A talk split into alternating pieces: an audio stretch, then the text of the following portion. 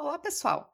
Eu sou a Ariana Adra, engenheira eletricista e criadora do Mulheres da Engenharia, um podcast semanal com engenheiras de destaque nas mais diversas áreas de atuação. Durante as minhas conversas com elas, vamos falar de seus projetos, carreira, novas tecnologias, cases de empreendedorismo e muito mais. Eu tenho certeza que vou aprender em cada episódio e espero que você também. E o Mulheres da Engenharia já está no Instagram, no Twitter, no iTunes, no Spotify. Você pode seguir o podcast em qualquer um desses lugares ou então acessar o site www.mulheresengenharia.com. E a minha convidada para esse episódio é Amanda Veras, engenheira da computação, que veio aqui para falar um pouco sobre cibersegurança. A Amanda trabalha principalmente com foco em segurança para ambientes em nuvem e containers. Além disso, ela também participa de iniciativas para a inclusão de mulheres no mercado de cibersegurança, realizando workshops e meetups. Eu tenho certeza que vou aprender muito com a nossa conversa, espero que você também.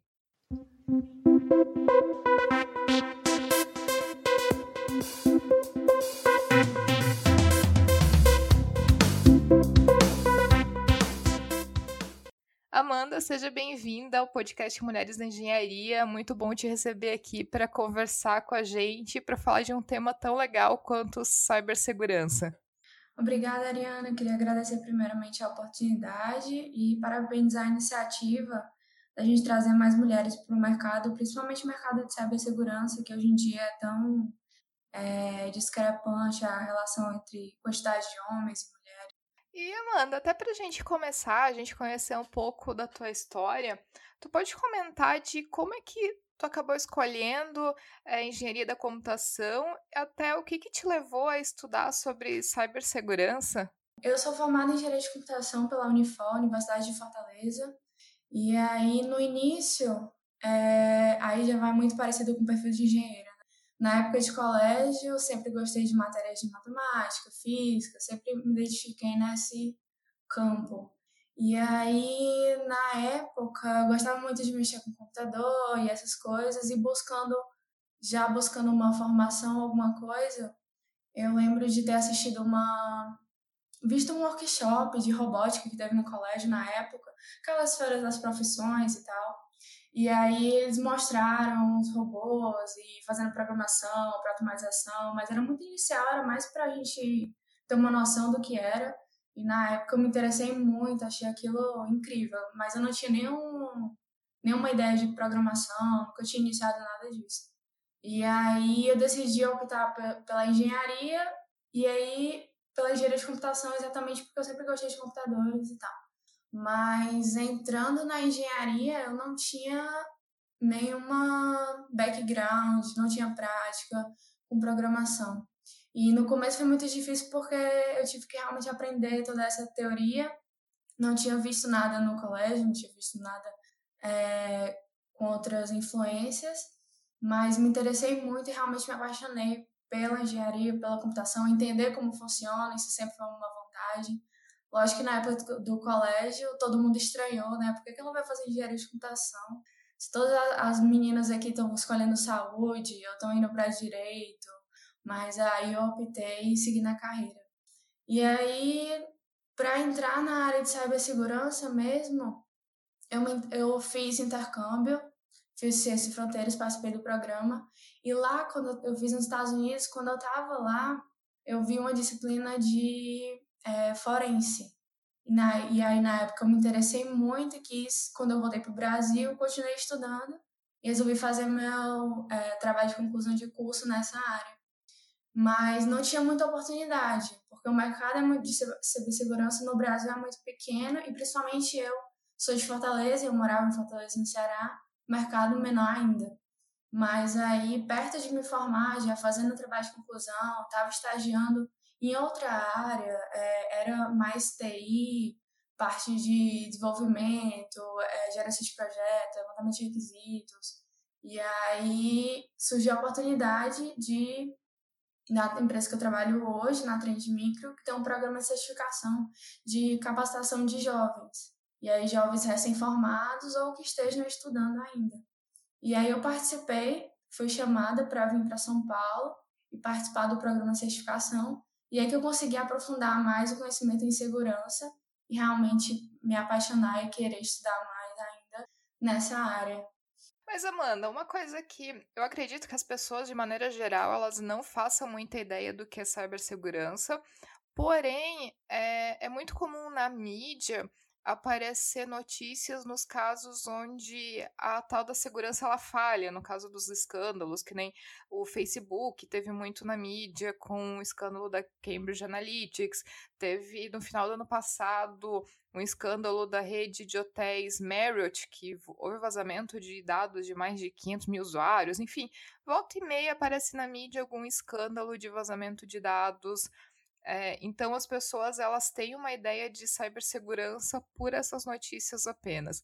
Então assim, tu pode dar até um, um overview para o pessoal do que, que é cibersegurança, qual, quais que são as principais preocupações, o que, que envolve e quais os cuidados que se tem que ter relacionado à cibersegurança desde o início do desenvolvimento do projeto, por exemplo, quando tu vai desenvolver um sistema, vai desenvolver um aplicativo, vai desenvolver um software de gerenciamento para uma empresa, qualquer, qualquer que seja o sistema que tu está desenvolvendo, como que se começa a trabalhar a cibersegurança dentro desses projetos?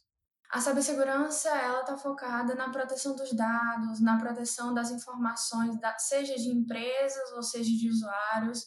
É o proteger informações sigilosas, informações que são dados sensíveis dos usuários.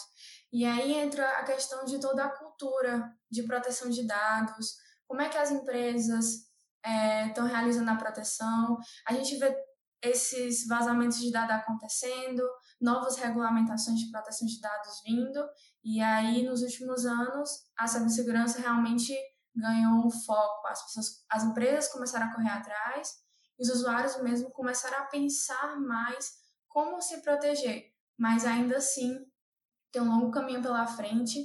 E aí, falando de usuário, é, tem que ter, lógico, uma educação. É, que sites eu devo acessar, que links eu posso clicar, será que isso é seguro? Eu tenho, uma, eu tenho minha, minha senha, uma credencial que seja forte. E aí vem toda a cultura de a tecnologia surgiu agora, as pessoas ainda estão aprendendo a utilizar ela. Então, como é que eu vou é, propor uma cultura de segurança, propor que as pessoas utilizem essas tecnologias de forma consciente, para não expor dados sensíveis? É, a gente vê tanto é, casos de phishing, de engenharia social, em que as pessoas muitas vezes é, recebem, por exemplo, uma ligação de alguém pedindo suas credenciais, e aí as pessoas muitas vezes informam, ou então algum e-mail, é, no caso do phishing, vindo, por exemplo, do meu banco, pedindo atualização de informação, pedindo senha, é, agência, conta, tudo por e-mail ou então por telefone. Só que as informações são sensíveis, eu não devo expor essas informações. Um banco não vai me solicitar de forma verdadeira, de forma real, essas informações pelo telefone ou por e-mail, algo assim. Então, acho, acredito que a cultura de segurança é que deve ser mostrada ainda para que as pessoas e as empresas se tornem cada vez mais conscientes quanto às informações. E aí, falando do caso, por exemplo, da Cambridge Analytica, que o Facebook uma empresa grande, de grande porte, mas mesmo assim ainda tinha algumas questões de privacidade que não estavam bem definidas, e aí acaba que é, terceiros tinham acesso a essas informações, conseguiram manipular de alguma forma é, ou utilizar as informações muitas vezes para fazer alguma questão de marketing ou algum post direcionado baseado no que a pessoa está falando, muitas vezes baseado em informações que nem deveriam ser expostas, informações sigilosas, e aí as pessoas acabam é, expondo essas informações de forma incorreta. Falando de é, eu ter uma segurança desde o desenvolvimento, eu ter a questão de, por, por exemplo, no caso de dispositivos de internet das coisas. Como é que eu tenho tantos dispositivos, uma produção crescente, a gente vê aqui para os próximos anos um crescimento exponencial da quantidade de dispositivos conectados. E mesmo assim a gente vê tantos dispositivos que não que estão sendo desprotegidos, que não possuem uma criptografia adequada. E aí vem o conceito de segurança desde o início do desenvolvimento. Eu não esperar a segurança para ela estar tá no final do ciclo, eu não esperava ter desenvolvido alguma coisa, muitas vezes para pensar na segurança só quando eu vou colocar aquilo na, em produção. E aí isso vale para hardware, isso vale para software, isso vale para todas essas vertentes. É, e aí pode solucionar muitos problemas e a gente vê tantas vulnerabilidades novas aparecendo, é, falhas em sistemas, bugs, que muitas vezes poderiam ter sido resolvidos na fase de planejamento, na fase de desenvolvimento, e aí volta a questão da cultura. É eu ter uma consciência de segurança da informação é, nos usuários, nos desenvolvedores, nas empresas, e aí cabe às pessoas do campo de segurança tentar ajudar os usuários, as empresas, em forma de consultoria, tentar auxiliar nesse processo de implementar uma segurança adequada desde o início. É, hoje tu atua principalmente com, na área de cibersegurança com foco em segurança em, para ambientes em nuvem, né, para cloud. Tu pode comentar um pouco de como que é isso e o que se diferencia do de cibersegurança para outros sistemas? Acredito que o conceito em si não diferencia muito, porque é o proteger os dados dos usuários que agora estão numa plataforma diferente. Mas aí o problema é a questão de as pessoas que estão utilizando essas novas plataformas de nuvem terem a consciência de que eu também, eles também têm uma responsabilidade de segurança. É, não é porque meus dados estão na nuvem que eles estão seguros.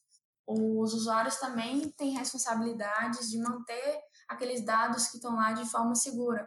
Se uma empresa está utilizando um provedor de nuvem para hospedar seus servidores ou hospedar alguma é, coisa da empresa, ele também tem responsabilidade. Então, é, most é tentar mostrar também que essas novas tecnologias, como nuvem ou containers, todas elas têm suas vulnerabilidades. E aí, nesse caso, que não diferencia das plataformas já utilizadas. É só a abordagem que vai ser diferente. E, e assim, nesse sentido de só tá num, hospedado num outro ambiente, mas de manter os mesmos princípios. Então, tu pode comentar até um pouco do no que se baseiam os princípios que vocês utilizam em cibersegurança, criptografia, quais que são os, é, os mecanismos que são usados para proteger é, esses ambientes? Quando eu tenho um servidor físico, para eu proteger ele, eu vou colocar alguma solução de anti-malware, alguma proteção é, para os aplicativos que vão estar tá rodando nesse servidor. Ou então, se eu tenho a minha rede corporativa, eu vou ter que ter alguma coisa protegendo a rede, um firewall, um IPS, alguma coisa na rede para barrar que tenha entrada de alguma coisa não autorizada, ou que eu possa fazer um escaneamento do que é que está entrando na minha rede, se isso é permitido ou não. E aí esses conceitos também têm que ser exportados para o ambiente de nuvem, porque querendo ou não, a nuvem são servidores que eu estou pagando para o meu. É, a minha aplicação está rodando dentro, dentro desses servidores de terceiros. E aí, todos esses conceitos de segurança que eu tenho que ter no servidor físico, se eu tiver no caso, se eu estiver alugando, no caso, só o meu servidor na nuvem de terceiros, eu vou ter que ter esses mesmos princípios. E aí, dependendo da aplicação, se eu não estiver utilizando servidores, se eu estiver utilizando infraestrutura como serviço, ou então é, plataforma como serviço, esse tipo de solução, que eu não tenho um servidor específico, mas eu estou utilizando o serviço da empresa para poder entregar a minha solução, eu também tenho outras formas de segurança que eu tenho que ser aplicadas, algumas outras questões de segurança. Por exemplo, no caso de containers, eu tenho a minha solução rodando nesses containers, mas os containers estão dentro de um servidor. Então, esse servidor também tem que ter alguma proteção. Então, é entender essas camadas de segurança, que eu vou ter várias camadas de segurança, como é que eu vou proteger cada uma delas, tanto a camada de rede, quanto a parte de dados, quanto todas as informações que tem lá dentro do servidor. E Amanda, até considerando o cenário que a gente tem hoje no Brasil, assim, tu tem visto que as empresas elas estão se preocupando bastante com cibersegurança e especificamente aqui do Brasil, tem tido é, mais casos de vazamento de dados, de vazamento de informações de clientes, porque a gente ouve muito falar sobre esses escândalos mais a nível internacional. Mas como é que está o cenário específico aqui no Brasil? As empresas aqui no Brasil também estão buscando é, se proteger com o crescimento de cyberataques acontecendo no mundo todo, aqui no Brasil também não é diferente, e principalmente com a chegada da, é, da lei de proteção de dados, em que as empresas aqui do Brasil, para o próximo ano, vão ter que estar de acordo com essa lei. Então, é eu ter os dados dos meus usuários, os dados sensíveis protegidos, eu tenho que comprovar que esses dados estão protegidos, então, isso não é um empecilho para o negócio, na verdade, isso é ajudar é, a proteger os dados dos usuários e eu tenho uma maior confiabilidade nas empresas. E aí a gente vê o as empresas no Brasil procurando se proteger cada vez mais, porque a gente vê os cyberataques aumentando no mundo todo e não diferente aqui no Brasil. Por acaso, por exemplo, tem algumas indústrias que estão buscando se proteger porque com a modernização, acaba que as empresas estão cada vez mais é, vulneráveis. São mais camadas, são mais dados que estão trafegando na rede. Então, as empresas também têm que aumentar essa preocupação com relação à segurança. Não só empresas é, que utilizam software ou algo assim, mas empresas fábricas, por exemplo, ou então indústria. A gente vê casos, por exemplo, de indústrias sendo atacadas, de que essas outras esses outros campos também estão sendo visados pelos atacantes, porque a preocupação com segurança é menor ainda. Em indústrias que muitas vezes a rede é isolada, é, e eles aí não têm acesso à internet, eles acreditam que pode ser que isso não seja visado pelos atacantes, mas também é. E com isso aumenta toda a preocupação de segurança em várias empresas. E tu pode citar algum exemplo de algum, alguma situação que aconteceu aqui no Brasil de ataques ou de algum é, de alguma situação, de alguma indústria ou enfim, de algum, algum caso de, de cyberataque que aconteceu por aqui?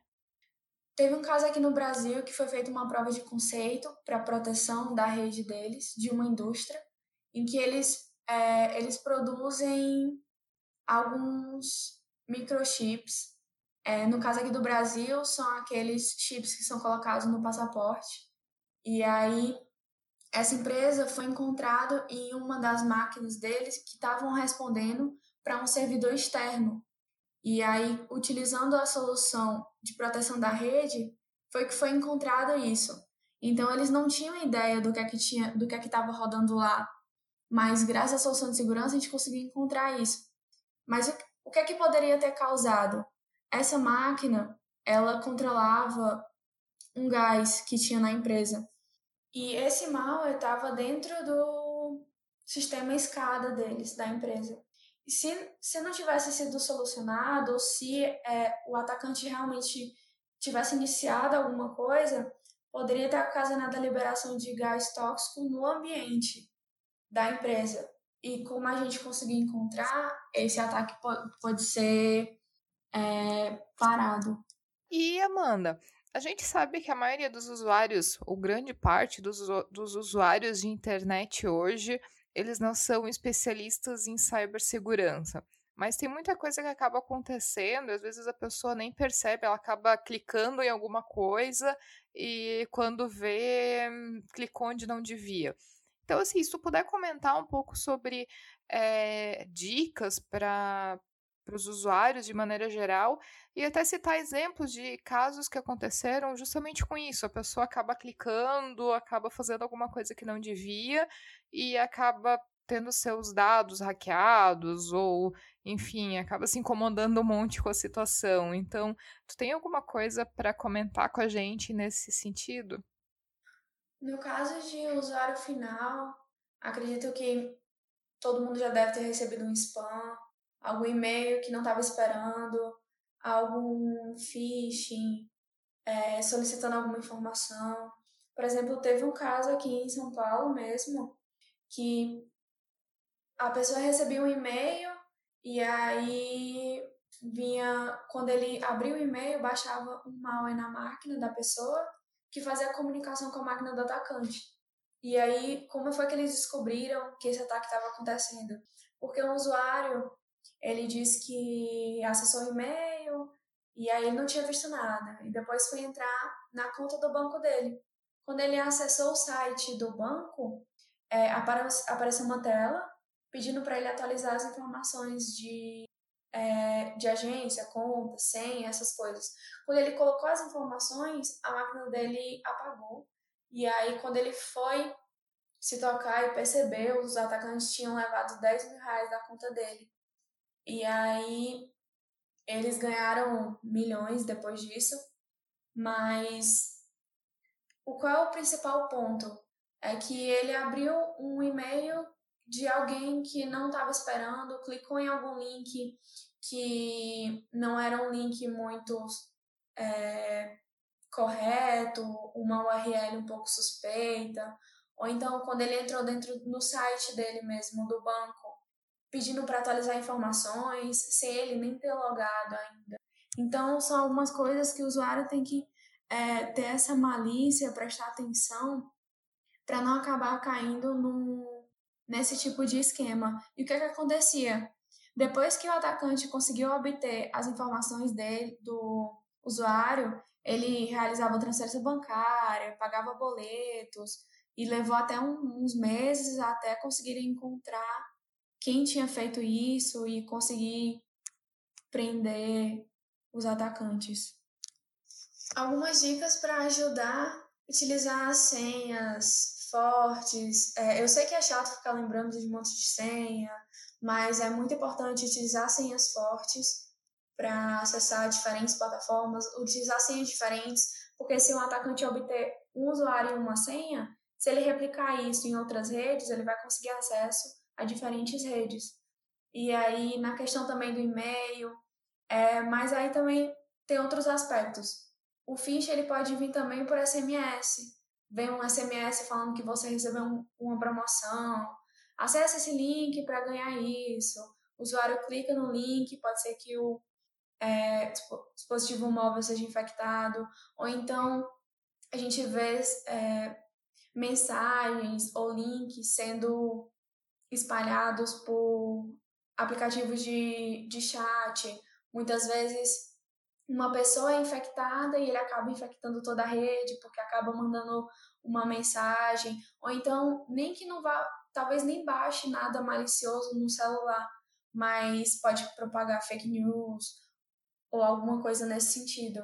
Então, a utilização de senhas, preste atenção nos links, é, ver se eu realmente conheço aquela pessoa que está mandando aquele e-mail, será que isso não é suspeito? é ter realmente essa consciência, essa malícia de entender. E Amanda, até mudando um pouquinho de assunto agora, é, tu também participa de vários eventos relacionados a, a cibersegurança e principalmente de iniciativas para incluir outras mulheres na área e trazer outras mulheres para a área de engenharia de computação. Tu pode comentar um pouco sobre esse trabalho, o que, que vocês fazem, do que, que tu participa? A gente iniciou alguns meetups porque a gente acabou participando de outros e gostou da iniciativa. Então a gente fez parceria com algumas é, iniciativas e realizou alguns eventos aqui no escritório mesmo para falar um pouco do mercado de cibersegurança, porque na, no mundo todo as mulheres representam 11%. E aqui na América Latina esse número pode chegar a 8%. Então é um número muito pequeno. E como é que a gente pode ajudar a trazer mais mulheres, né? É incentivar, é mostrar que o mercado é, é se ajudar, mostrar o que é cibersegurança, como é que eu posso começar a participar disso, mostrar que não é um mercado só masculino, também tem mulheres que estão tentando. Então, esses meetups foi mais para conversar com elas é, e aí trocar experiências.